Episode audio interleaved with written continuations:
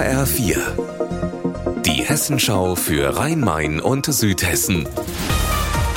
Hier ist das Studio Darmstadt mit Sascha Lapp. Hallo. Seit 2019 gibt's ja Oberleitungen auf der A5 zwischen Frankfurt und Darmstadt. Der Grund hier wird ein sogenannter E-Highway getestet. Das heißt, batteriebetriebene Lkw können dort genauso wie eine Straßenbahn mit einem Stromabnehmer an der Oberleitung andocken und die Batterie aufladen. Jetzt wurde eine Seite der Teststrecke von 5 auf 12 Kilometer verlängert und es wurde Zwischenbilanz gezogen. Nina Michalk. Nach der Autobahn GmbH vom Bund, die das Projekt leitet, läuft natürlich alles ganz prima. Jetzt könnten die hybriden Lkw auch ganze Fahrten mit Batterie machen. Allerdings war ich erstaunt, dass jeder Kilometer Oberleitung gerade mal Strom für einen Kilometer Fahrt hergibt.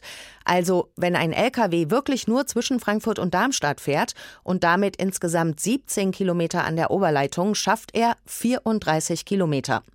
Das klingt nicht nach viel. Das Projekt soll jetzt aber noch zwei Jahre lang weiter getestet werden.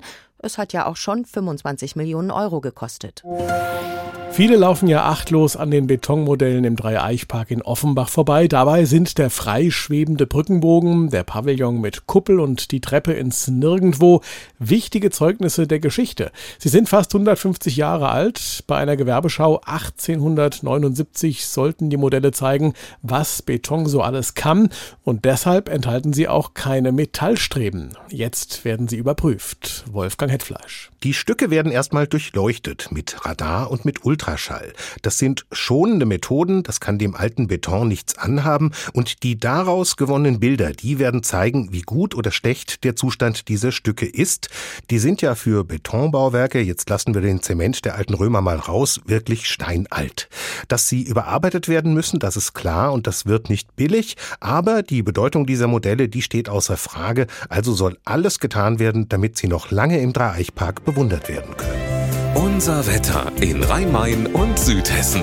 Es ist herbstlich, wechselnd wolkig, es bleibt aber trocken. Im Laufe des Nachmittags nehmen die Wolkenanteile dann zu und das Ganze bei 16 Grad in Schlangenbad und 19 in Maintal. Und heute Nacht, da wird es so richtig kalt, denn erwarten wir 10 Grad in Josgrund. Ihr Wetter und alles, was bei Ihnen passiert, zuverlässig in der Hessenschau für Ihre Region und auf hessenschau.de.